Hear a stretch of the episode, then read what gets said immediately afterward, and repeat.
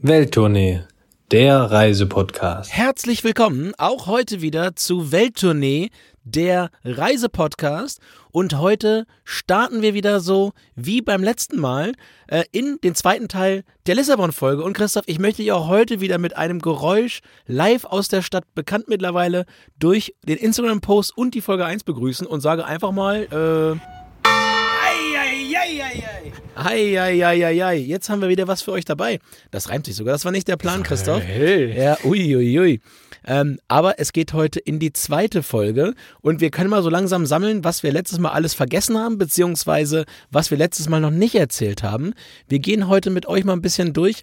Einmal die Kategorien, die wir in der ersten Folge nicht mehr reingekriegt haben oder die wir jetzt hier rübergeschoben haben, wie zum Beispiel das Thema Sicherheit, dann aber vor allem das Thema Kulinarik und äh, Sehenswürdigkeiten technisch und erlebnistechnisch bewegen wir uns heute mal ein bisschen aus dem engeren Stadtkern Lissabons heraus und fahren mal ein bisschen am Meer entlang und äh, ja, werden dann mit euch einmal so ein Stück weit äh, abreisen, was wir in so einem, ja, in so einem langen Wochenende Lissabon immer mit reinpacken würden. Und zu guter Letzt, Christoph, ich kündige schon mal an, die, die Creme de la Creme äh, der Miraduros, darf man das wieder rollen, dass er, der Franke ist wieder da mit uns? Der Franke, Äh, ja.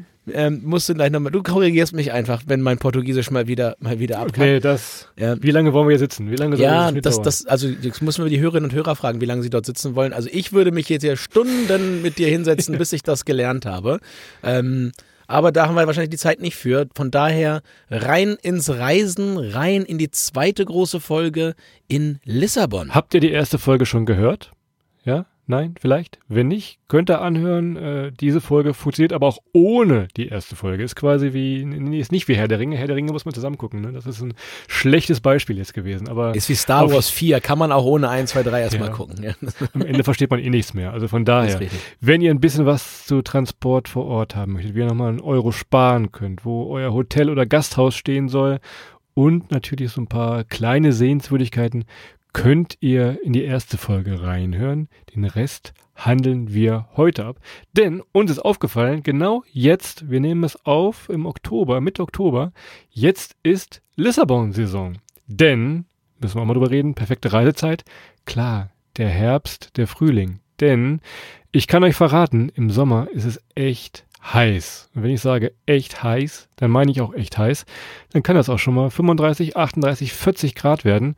Und wer bei 40 Grad schon mal eine Stadttour gemacht hat, der weiß, äh, so lustig ist das gar nicht. Auch wenn immer so ganz leichter Wind vom Tejo, vom Meer herkommt. Ah, macht's lieber im Herbst, oder? Hast du noch eine bessere Idee? Im Sommer willst du doch auch nicht rumhängen, ne? Abs absolut. Also absolute Hauptreisezeit geht jetzt los. Ich würde sogar noch erweitern, würde Herbst, Frühling und den Winter nennen, weil, wie gesagt, es ist einfach mal die Stadt des Lichts, wir haben es gesagt, und das ist fürs Gemüt schon immer echt ein, ein absoluter Upper, mal so ein paar Tage in Lissabon zu sein. Und wenn man einfach mal im Dezember oder auch im, im Januar, egal wann es einem gerade vielleicht auch so ein wenig in den Kram passt, mal dort vorbeischaut und mal so zwei, drei Tage im T-Shirt bei 17, 18, 19 Grad in der Sonne gesessen hat tagsüber, der kommt mit deutlich volleren Batterien wieder nach Hause, als er losgefahren, geflogen, gesegelt oder, oder gelaufen ist. Gibt ja auch den einen oder anderen, der da mittlerweile hinläuft. Das ist ja immer berühmter und bekannter hier den, den äh, Jakobsweg. Der geht da, glaube ich, da unten auch nochmal lang. Oder gibt einen eigenen, auf jeden Fall Pilgerpfad da durch Portugal.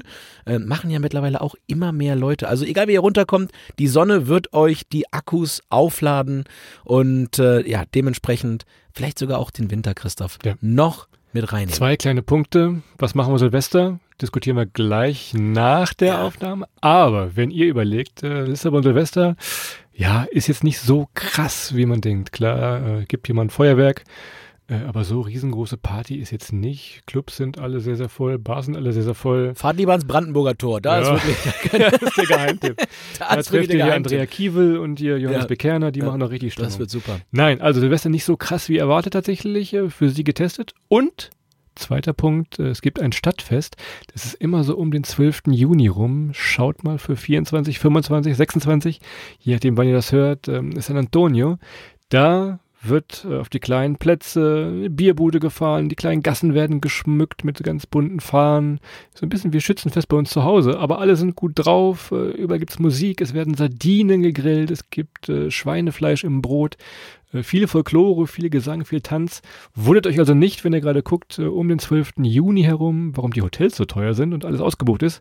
Ja, da ist Stadtfest, äh, Schützenfest in Lissabon demnächst mal. Tja, da äh, kann ich nur empfehlen. Also ich, äh, ansonsten fahrt ihr mal auf Schützenfest bei uns zu Hause, hier nach Holzwind oder nach Stahle, da könnt ihr auch einiges erleben. Ist ein bisschen so wie Schützenfest in Lissabon. Ja, die Weser und der Tejo sind ein bisschen unterschiedlich vom, vom, vom äh, Flair her, aber am Ende des Tages sich doch sehr, sehr nahe.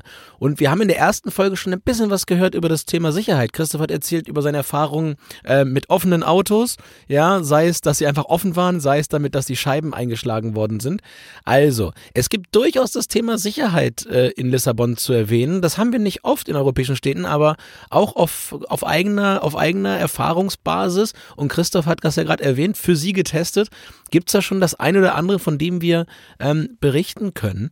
Und ich sag mal so, ähm, wir haben von den vom, vom Barrio Alto gesprochen. Ich glaube, ich, ich habe mir noch nie außerhalb Berlins äh, von so vielen Drogendealern auf, auf zehn Metern angesprochen worden, wie da oben im, im Barrio Alto.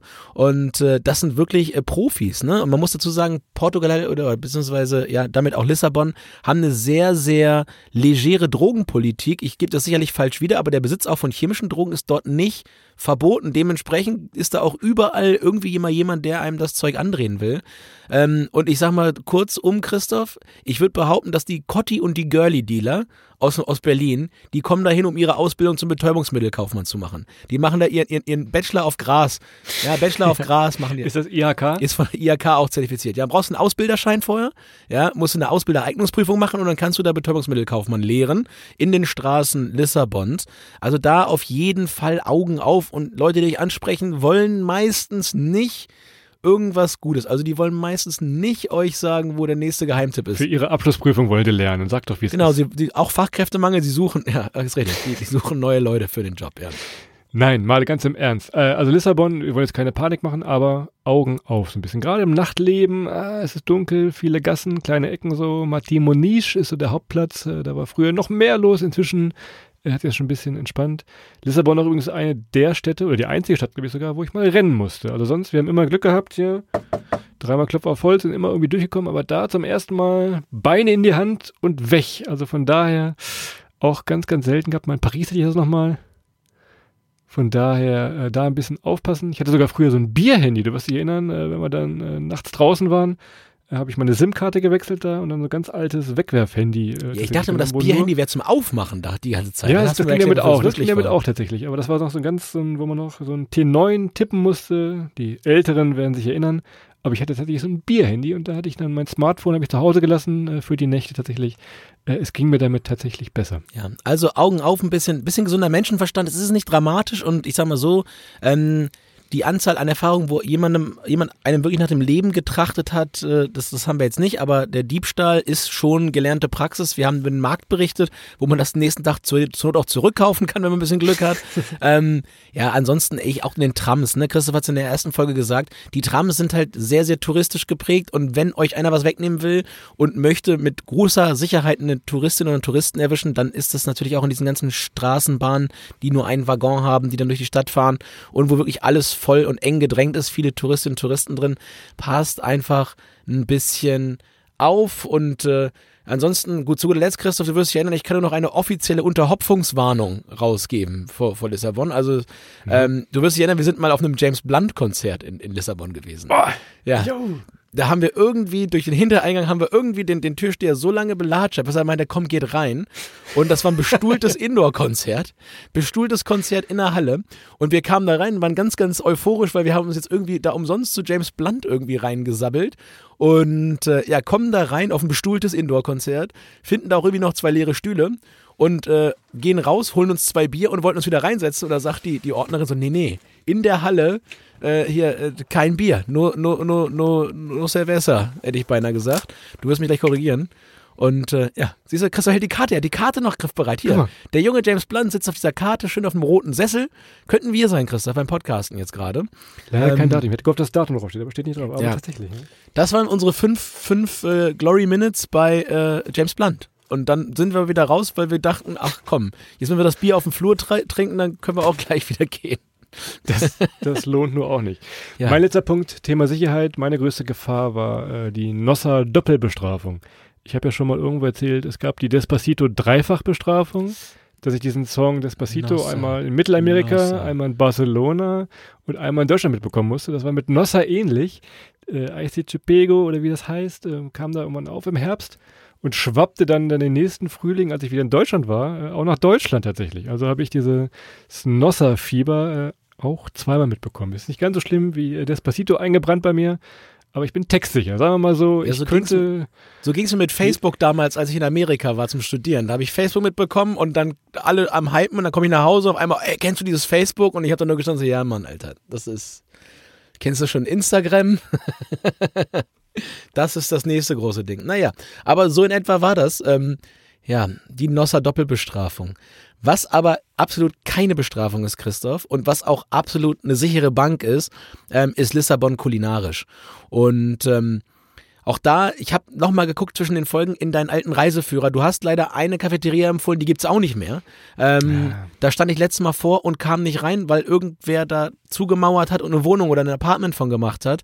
Also viele, viele tolle Läden ähm, schließen halt einfach gerade, beziehungsweise werden umgebaut. Aber ihr bekommt immer noch ähm, relativ sicher für um die 10 Euro halt äh, so, ein- so, so ein kleines portugiesisches Menü mit einer kleinen Vorspeise, einem kleinen Hauptgang und auch einer kleinen, einer kleinen Nachspeise hinten dran. Und da natürlich Fisch in allen Formen und Facetten. Für mich natürlich immer eine ganz fantastische Sache. Von einer Dorade, einem, einem Seebarsch, einem Wolfsbarsch. Es gibt wirklich alles, was der Atlantik da Feines äh, vorhält. Und von daher wäre meine Empfehlung auch immer, ja, die Markthallen, die wir genannt haben, da kann man auch mal hin. Wenn man da ein bisschen länger bleibt, ist es auch mal ganz spannend. Aber ansonsten überall da, wo, wo Fliesen, wo blaue Fliesen drauf sind und kleine runde Tische, ähm, die ein bisschen wackeln, da sollt ihr einkehren. Und da gibt's dann auch meistens nochmal eine gute, günstige Flasche Wein zum Essen dazu. Das müsst ihr auch unbedingt machen. Also schönen portugiesischen Wein dazu, zum Fisch schön Weißwein. Ähm, auch da die Flasche. Schön unter 10 Euro. Mandelschnaps. Du wirst hier in zum Nachschub gibt es einen Mandelschnaps. Du wirst, ich weiß nicht, wie er heißt, äh, äh, aber den gab es auch immer dazu. Ich habe deinen Fisch gegessen und du meinen Schnaps getrunken. So haben wir uns das. Ja, naja. Ähm, was wir sagen wollten. Äh, Also viele Tipps, klar, es ändert sich immer. Guckt am besten mal bei Google einfach rein, auch so nach den neuesten Bewertungen, wie das ist, was da ist. Ähm, das ist ja ein Tipp. Aber der ein Tipp, den ihr auf jeden Fall befolgen solltet, Rua Augusta, das ist diese Fußgängerzone, nenne ich sie mal, äh, die zum Hauptplatz unten am Wasser führt. Da könnt ihr eigentlich jedes Restaurant meiden. Also, das ist wirklich Touristenfalle. Ihr kennt das vielleicht, diese Karten, die sowohl mit Fotos äh, gemacht sind, aber auch mit jeder Sprache dieser Welt, von äh, Bergchinesisch bis, keine Ahnung, Russisch, alles da. Diese Restaurants gerne, gerne meiden. Äh, das ist jetzt vielleicht nicht das äh, beste Viertel, um was zu essen. Das wisst ihr aber eigentlich, wenn ihr Reisepodcast-Hörende seid, ähm, dass es äh, da zu vermeiden gibt. Ansonsten, klar, Google, ein Punkt, ähm, Ponte Final, äh, da geht, schickt euch eigentlich jeder Reiseführer hin. Das ist auf der anderen Flussseite.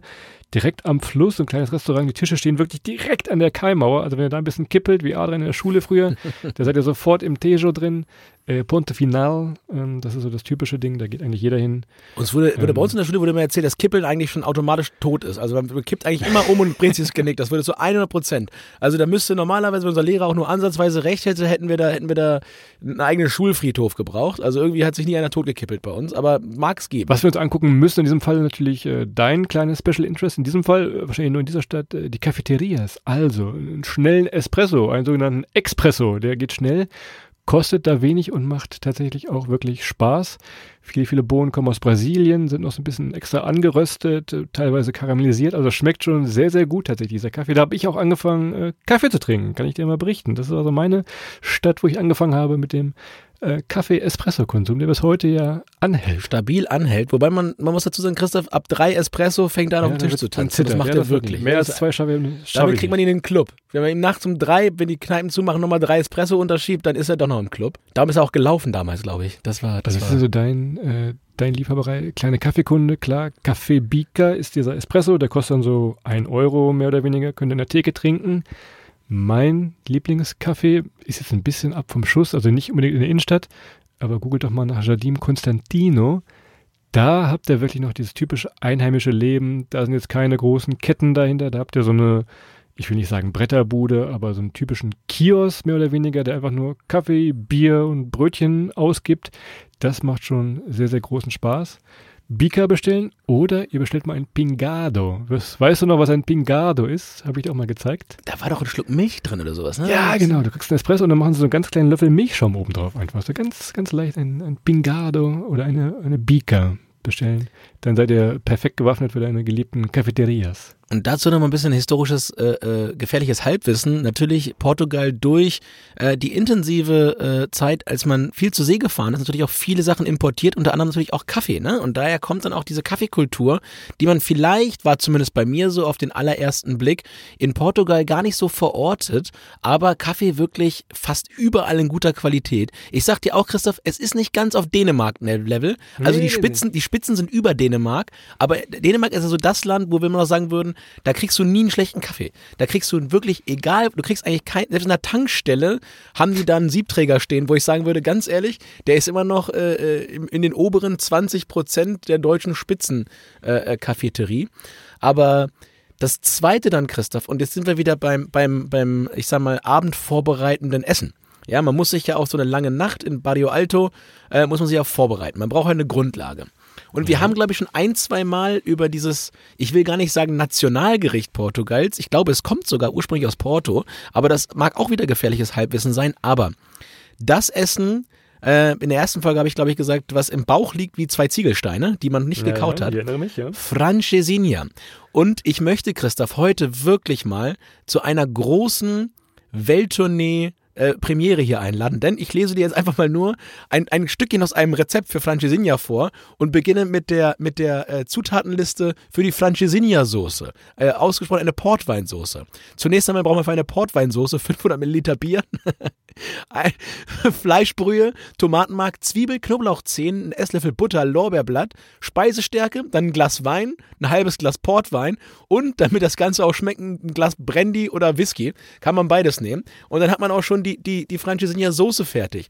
So, und damit die Soße sich beim Schwimmen in eurem tiefen Teller äh, auch nicht ganz so unheimlich fühlt, braucht ihr natürlich noch, ja, das, das, die, die Festzutaten für Champions. Und da sind drin sechs Scheiben Toast, zehn Scheiben Käse, sechs Scheiben Kochschinken, zwei grobe Grillwürste, zwei würzige Würze, Würste, sowas wie Chorizo, zwei dünne Steaks, äh, zwei Eier, Salz, Pfeffer und garniert wird das Ganze mit Pommes. So, wenn ihr das fertig habt, danach, ganz ehrlich, wenn das da drin, wenn, wenn das liegt, da könnt ihr draufkippen, was ihr wollt. Da passiert gar nichts. Da brennt nichts mehr an. Da könnt ihr 80 Scoville Chili essen. Die merkt ihr gar nicht. Die geht da drin unter. Verschwindet da drin. Nichts. Bitte nicht ausprobieren. Aber ja, kocht's mal nach, schickt mal ein Foto. Ähm, bin gespannt, wie das auf euren Tellern aussieht. Aber Francesinha wirklich, also es ist kulinar vom Geschmack her ist ein bisschen neu, wenn man das isst. Aber es ist einfach, es ist so Teilt euch das am besten. Schön, wenn ihr zu viert unterwegs seid, jeder ein Viertel Francesinha, das reicht normalerweise aus für die nächsten fünf Stunden. Und letztes Christoph, ist ein bisschen wie bei Super Mario. Die Älteren unter euch werden es wissen, wenn man so einen Stern kriegt bei Super Mario. Das ist so ungefähr ist. Ja, ja. Für, die, für die Nacht, der hält für die Nacht an tatsächlich. Portugiesisches Essen im Allgemeinen, ja, es, es gibt Streitpunkte. Wir finden es relativ lecker. Gibt aber schon relativ viel Feedback von unserer Portugal-Folge oder von der Porto-Folge mal, äh, dass es gar nicht so lecker fanden. Also müsst ihr mal ein bisschen durchprobieren. Oft wird ein Spiegelei oben drauf gehauen. Auch da nicht wundern, äh, wenn das auf euren äh, Teller kommt, wenn ihr euch irgendwas bestellt habt. Lissabon natürlich aber auch in den letzten Jahren viel vegetarische Cafés aufgetaucht. Also wenn ihr Vegetarier, Vegetarierin seid, sehr, sehr gut zu machen. Einfach mal durchprobieren. Frango ist das Hähnchen, was ihr probieren müsst. Und es gibt in Lissabon oder in Portugal, sagt man, 365 Rezepte mit Bacalhau, also mit Kabeljau, für jeden Tag eins. Ihr könnt euch also durch die Fischkarte probieren, durch diesen äh, getrockneten Kabeljau, verschiedene Formen und Farben. Auch das, selbst für mich als Nicht-Fisch-Fan, äh, gibt es tatsächlich äh, leckere Sachen, äh, gebratenen Lachs natürlich auch. Von daher ähm, probiert euch die Karten, was ich damit sagen wollte. Es ist sehr, sehr lecker, glaube ich. Und eine Sache vergessen wir hier mal nicht, Christoph. Und jetzt kommen wir wirklich jetzt zu, zu der Spezialität, wo ich wirklich sagen würde, das ist das eigentliche Nationalgericht. Und wenn ich sagen müsste, die Sache, die ich mit Portugal verbinde, wie keine andere, ist Pastel de Nata. Ähm, Blätterteig, Vanillepudding, Zimt und das Leben ist schön Das ist einfach wirklich, und es gibt ja dort ähm, dann auch Läden, die sich darauf spezialisiert haben.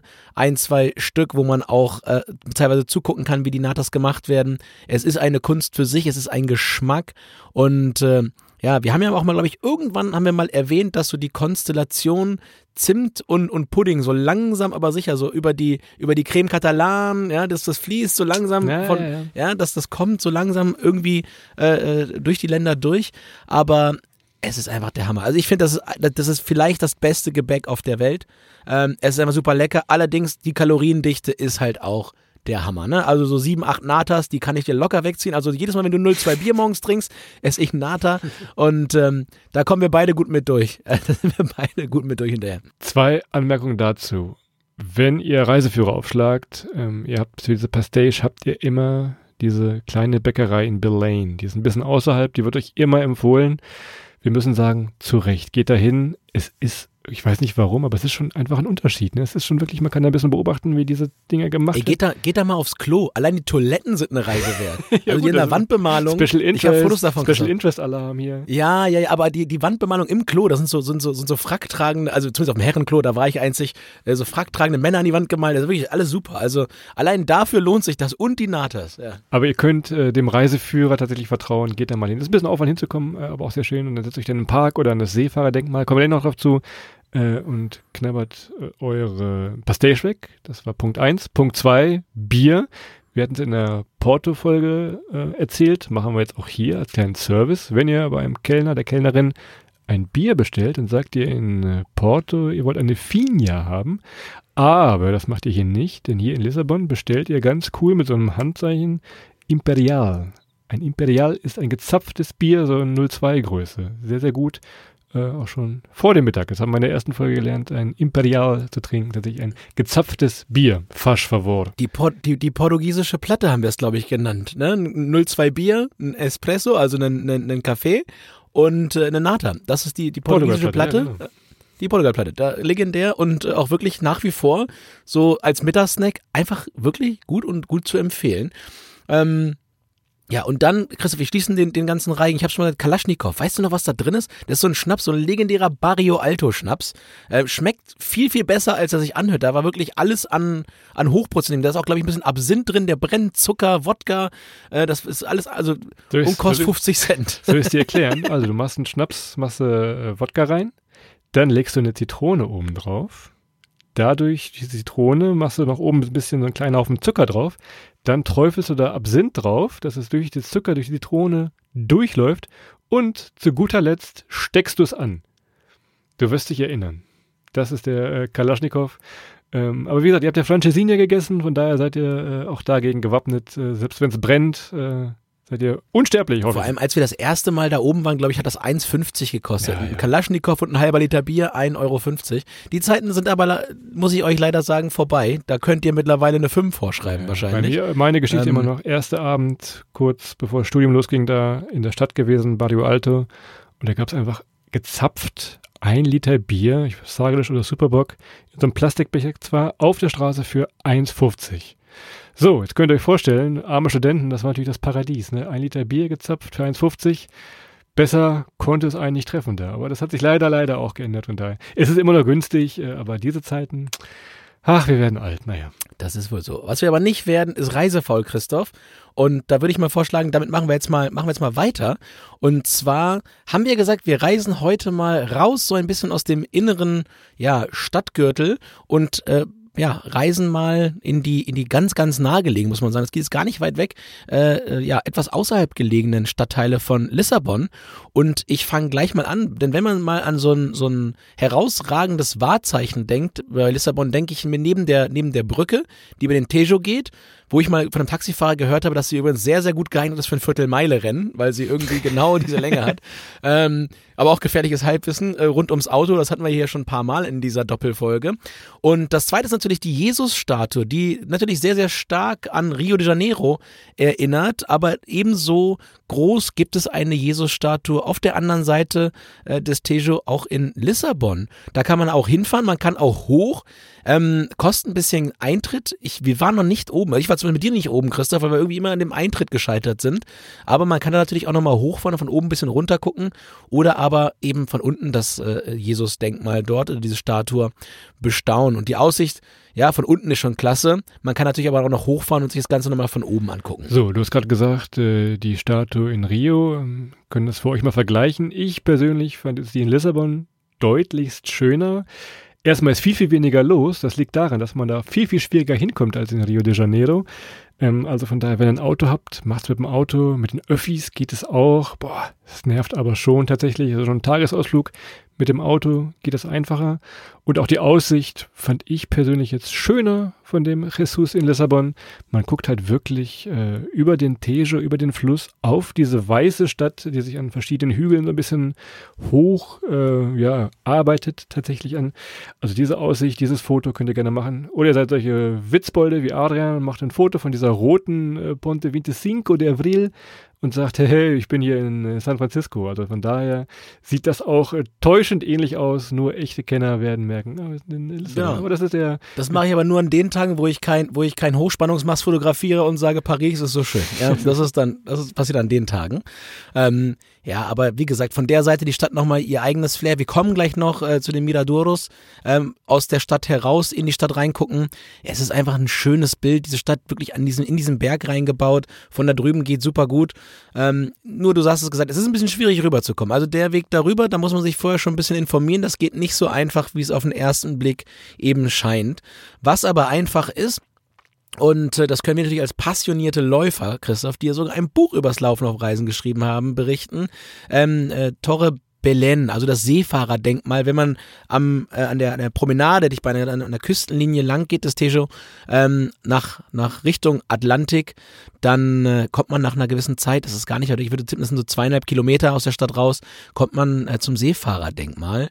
Und da draußen, wenn man sich das mal so ein bisschen anschaut, da wird einem wirklich bewusst, wie nah man eigentlich am Atlantik ist, weil dann, ja, geht diese, diese Bucht quasi so langsam aber sicher auf, es wird immer breiter und die ersten großen Schiffe kommen auch in Sicht.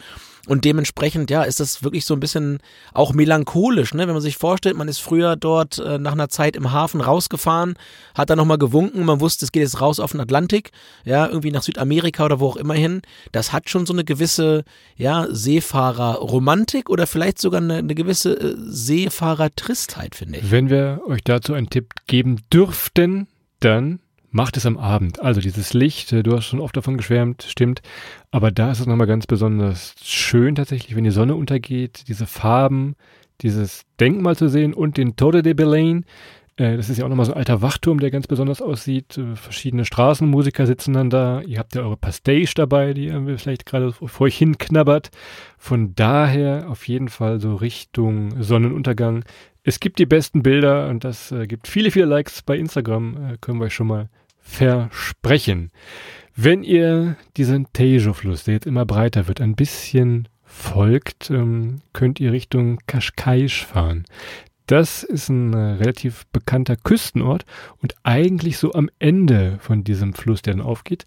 Das ebenfalls sehr, sehr gut. Ähm, ich würde es wahrscheinlich mit dem Vorortzug machen. Ihr steigt im Caixa Sodre, steigt ihr ein in diesen Comboio, in diesen Vorortzug und fahrt dann für zwei, drei, vier Euro fahrt ihr dahin, 40, 45 Minuten und habt dann nochmal so einen kleinen, ich will nicht sagen Kurort, aber es ist so ein kleiner Strandresort tatsächlich, aber ganz, ganz gemütlich tatsächlich.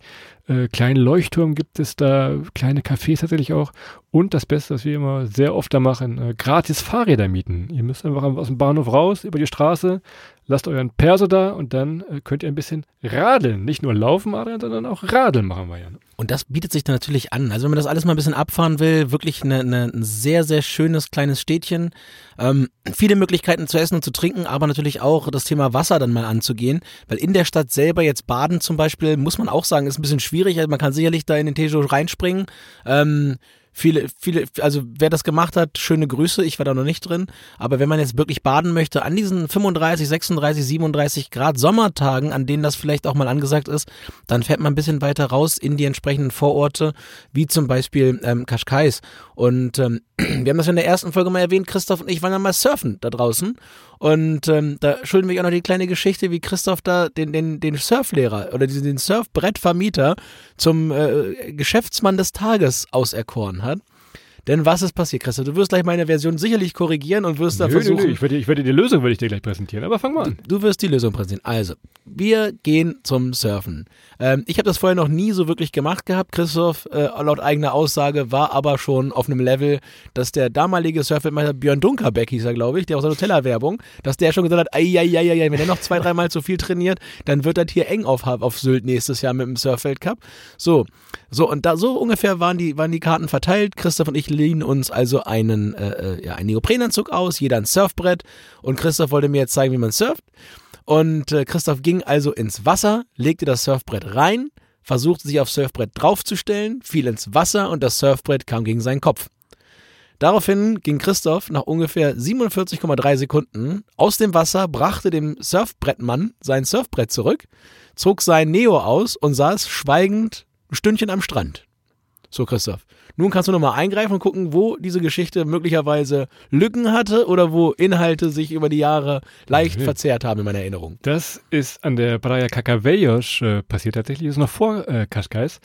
Es ist, wir waren vor vielen, vielen Jahren davor, waren wir äh, Praia do Guincho, waren wir ähnliches System, ähnlich Surfen, ähnliche Wellen, ähnlich eins ans Kopf bekommen und ich habe tatsächlich mal ein Surfbrett zerbrochen. Bin da relativ äh, fast, nicht will ich sagen abgesoffen, aber eine gute Waschmaschine nennen wir das mal, äh, gut durchgewirbelt, habe dieses Surfbrett zerbrochen.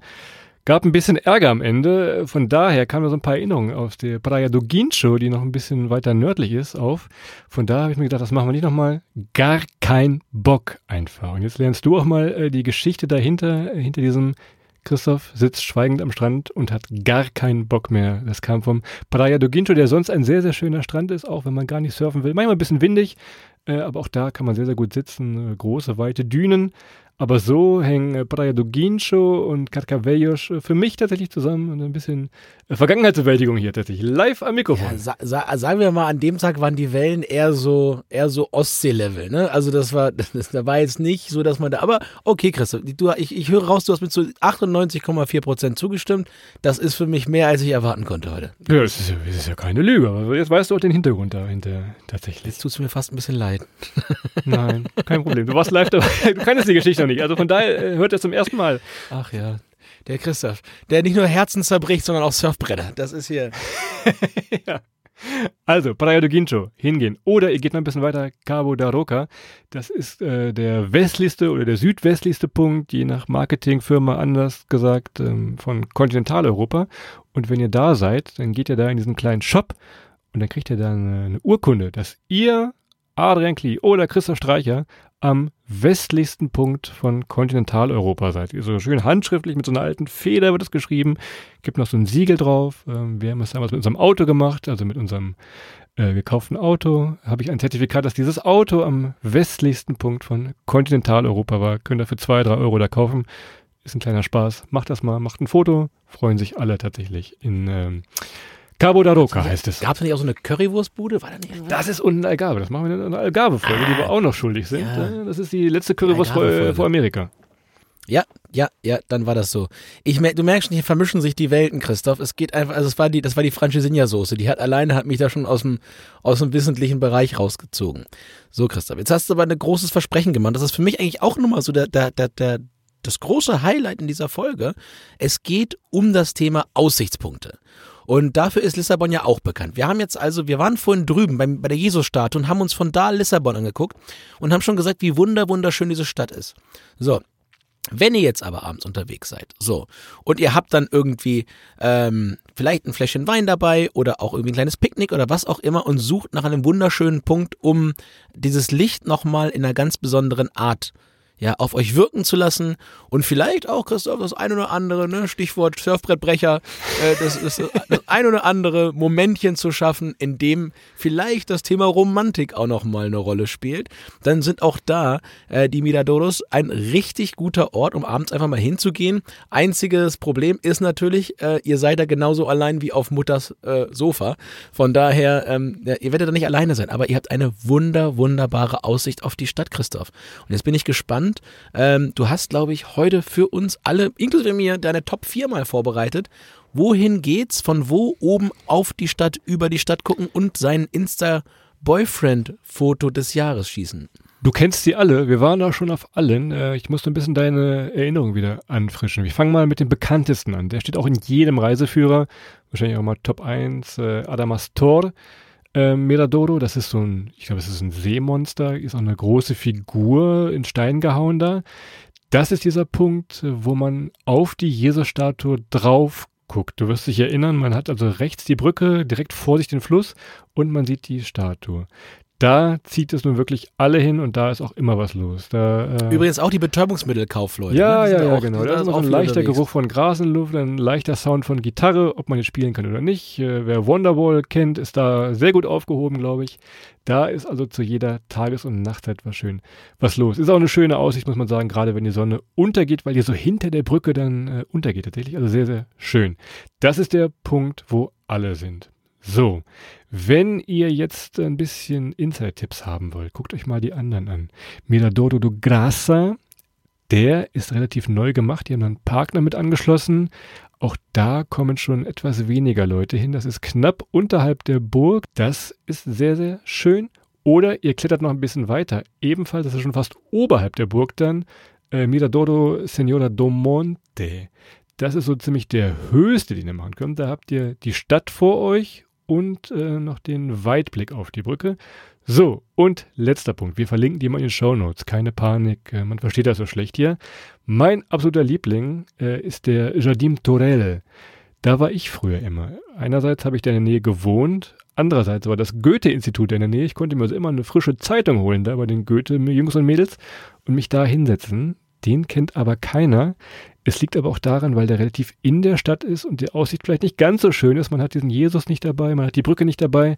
Trotzdem äh, Bänke liegen so aus Holz gebaut, hab noch so einen kleinen Kiosk dabei, einen kleinen Brunnen. Das war für mich oder ist für mich der schönste, mein, mein Lieblingsplatz in Lissabon. Man hat da tatsächlich seine Ruhe vor den Touristen. Da laufen nur ein paar Hunde rum, ein paar Einheimische spielen da Schach, ein paar Sportgeräte gibt es da. Dort Jardim Dorel. Meine Empfehlung, wenn ihr äh, etwas romantisch haben wollt oder einfach nur eine Zeitung lesen wollt oder Bier oder Kaffee trinken wollt.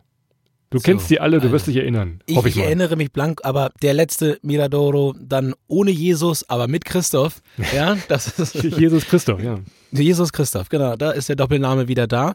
Also, diese, diese Aussichtspunkte sind wirklich echt der Hammer und ich würde fast auch empfehlen, jeden mal einen Abend lang äh, die Chance zu geben, zumindest mal für ein Stündchen dort zu sitzen die Atmosphäre so ein bisschen zu genießen. Es sind natürlich auch viele Touristinnen und Touristen da, je nach Jahreszeit sehr viele oder viele.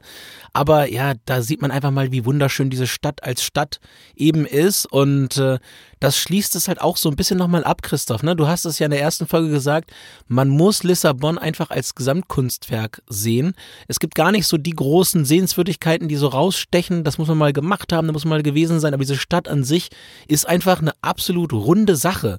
Und ich glaube, das fasst es auch echt gut zusammen. Das ist einfach ein, ein Bild, das sich ineinander so fügt, ähm, dass es einfach wunder, wunderschön ist. Man muss natürlich dazu sagen, wir kennen das ja aus Deutschland, unsere ganzen Städte äh, sind ja nach dem Krieg neu aufgebaut worden und und äh, meistens mehr schlecht als recht im ersten Versuch und dann irgendwann dann doch nochmal jetzt gerade wieder einigermaßen, dass es zueinander passt und das ist natürlich das Schöne an so Städten wie zum Beispiel Lissabon, dass diese Städte einfach mal im originalen Bauzustand noch sind, wie sie irgendwann ja in den in, in längst vergangenen Zeiten gebaut worden sind und ähm, und ähm, das merkt man diesen Städten im, ja, im Bilde auch an. Und wir haben ja immer das Thema noch äh, New Work, ja, auch da Lissabon, ich springe ein bisschen, ist natürlich auch äh, Portugal an sich ein Paradies geworden für Freelancerinnen und Freelancer. Äh, fragt mich jetzt nicht, ich werde hier keine Finanzberatung machen, aber es gibt wohl irgendwelche Vorteile für Influencerinnen und Influencer, Dis Christoph. Disclaimer, jetzt der Ja, Disclaimer. wenn wir sowas sind, müssen wir da auch mal gucken, ob wir da nicht nochmal eine Mark 50 Steuern sparen können, wenn wir darüber gehen, aber gibt es auf jeden Fall und wir haben ja auch die ganzen Zentren des äh, modernen Hipstertums, nennen wir es jetzt mal mit einem kleinen Augenzwinkern, auch gehört. Also ihr findet auf jeden Fall immer euren Coworking Space irgendwo in Lissabon, ihr findet aber auch äh, eigentlich schon überall einen Kaffee mit WLAN in Lissabon. Also von daher zum Arbeiten ist das einfach ganz, ganz prima geeignet. Und wer von euch jetzt nicht unbedingt den ganzen Winter am Strand liegen will, wenn man jetzt mal sowas macht wie, einen, wie eine Workation oder halt auch so ein Winter Escape, wenn man Homeoffice machen kann, dann ist Lissabon eigentlich eine ganz tolle Stadt, weil ihr eben wirklich in einer Stadt seid, die auch gut angebunden ist. Gleichzeitig habt ihr im Winter da 17, 18 Grad, es ist nicht zu warm, ihr habt viel, viel Licht, wirklich echt äh, gutes Wetter für die Seele und äh, ja, eignet sich eigentlich wie kaum eine andere Stadt in Europa fürs Überwintern, ähm, eben halt auch, um auch von dort zu arbeiten. Oder nicht, Senior äh, Surfbrettbrecher? Ein sehr schönes Stichwort. Klar, also wirklich tolle, tolle Reisestadt. Ich hätte gesagt, es ist leider das gleiche Schicksal wie Barcelona, wird dieser Stadt ereilen. Viele, viele Touristen kommen. Natürlich noch die Kreuzfahrtschiffe legen da auch an, weil der Kreuzfahrthafen auch direkt in der Stadt wirklich ist. Und man springt da vom Schiff quasi direkt in die Stadt rein. Von daher ist mein Herz immer so ein bisschen schwer, wenn ich das jetzt aktuell sehe. Ich habe es aber auch erlebt, wie es früher tatsächlich wirklich schön war. Ich will nicht sagen zerfallen oder abgerockt, aber das war echt noch eine coole, coole Zeit. Das sehr genossen, da zu leben. Du genießt es oder wir genießen es immer noch, äh, wieder hinzufahren, zu gucken, Kaffee zu trinken, Leute zu beobachten und das können wir euch genauso empfehlen. Macht das, nutzt es, macht schöne Fotos, genießt dieses Licht, dieses Einmalige und dann äh, kommt ihr hoffentlich mit vollem Bauch und vielleicht mit einer Tüte Pastage für eure Arbeitskollegen und Kolleginnen wieder. Äh, die freuen sich nämlich auch für den kleinen Lissabon-Urlaub für zu Hause vielleicht. So nämlich, genau. Du denkst jetzt doch noch mal am Ende der Folge wieder an die anderen. Das finde ich gut, Christoph. Mir wäre das aus Versehen, mir wäre das aus Versehen vielleicht an dieser Stelle äh, nicht noch mal eingefallen. Aber ja, so ist es eben. Also eine wunder wunderbare Stadt. Äh, auch hier, Christoph, ich muss dir noch mal den kleinen Wink geben. Du hast in der ersten Folge gesagt, die zweite wird deutlich kürzer. Ich sag dir jetzt schon mal Ja. auf die Uhr schielend, das wird, das wird ein Fotofinish. Das wird ein Fotofinish. Und ich sag mal so, da ich jetzt hier die letzten Worte organisiere, kann ich jetzt noch aussuchen, wie nah das ans Fotofinish rankommt. Ähm, aber ihr glaube, ihr habt gemerkt, wie sehr wir diese Stadt lieben, wie sehr wir diese Stadt auch toll finden, wie oft wir sie bereist haben. Sollten wir Sachen vergessen haben, die eurer Sicht äh, nach da noch rein sollten. Also A, wir fahren auch gern nochmal hin, also wir fahren auf jeden Fall nochmal hin, gucken uns alles an, was wir vergessen haben, was wir noch nicht kennen. Und B, wer weiß, ob es nicht nochmal einen Teil 3 gibt äh, mit, den, mit den fehlenden Puzzleteilen, die dann dieses Gesamtkunstwerk zusammenstellen können. Aber bis hierhin soll es erstmal gewesen sein. Lissabon Teil 2, letzte Woche Teil 1. Wir bedanken uns recht herzlich bei euch äh, fürs Wiedereinschalten, freuen uns, wenn ihr euch freut an dieser Folge, wenn ihr fleißig äh, unterwegs seid und fleißig Erfahrungen sammelt, Reisen, äh, nicht nur für, für uns und euch, ähm, eine der tollsten Sachen auf der Welt, um seinen Horizont zu erweitern. Fahrt mal wieder los, fahrt mal wieder auf Tour und äh, das machen wir jetzt auch und äh, wünschen euch einen ganz fantastischen Samstag, habt einen wunderbaren Start ähm, morgen in euren Sonntag, Montag in die Woche und dann hören wir uns sehr, sehr bald wieder. Macht's gut, bis dahin, ciao.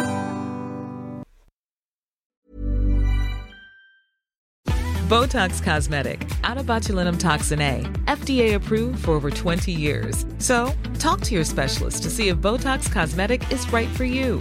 For full prescribing information, including boxed warning, visit BotoxCosmetic.com or call 877-351-0300. Remember to ask for Botox Cosmetic by name. To see for yourself and learn more, visit BotoxCosmetic.com. That's BotoxCosmetic.com.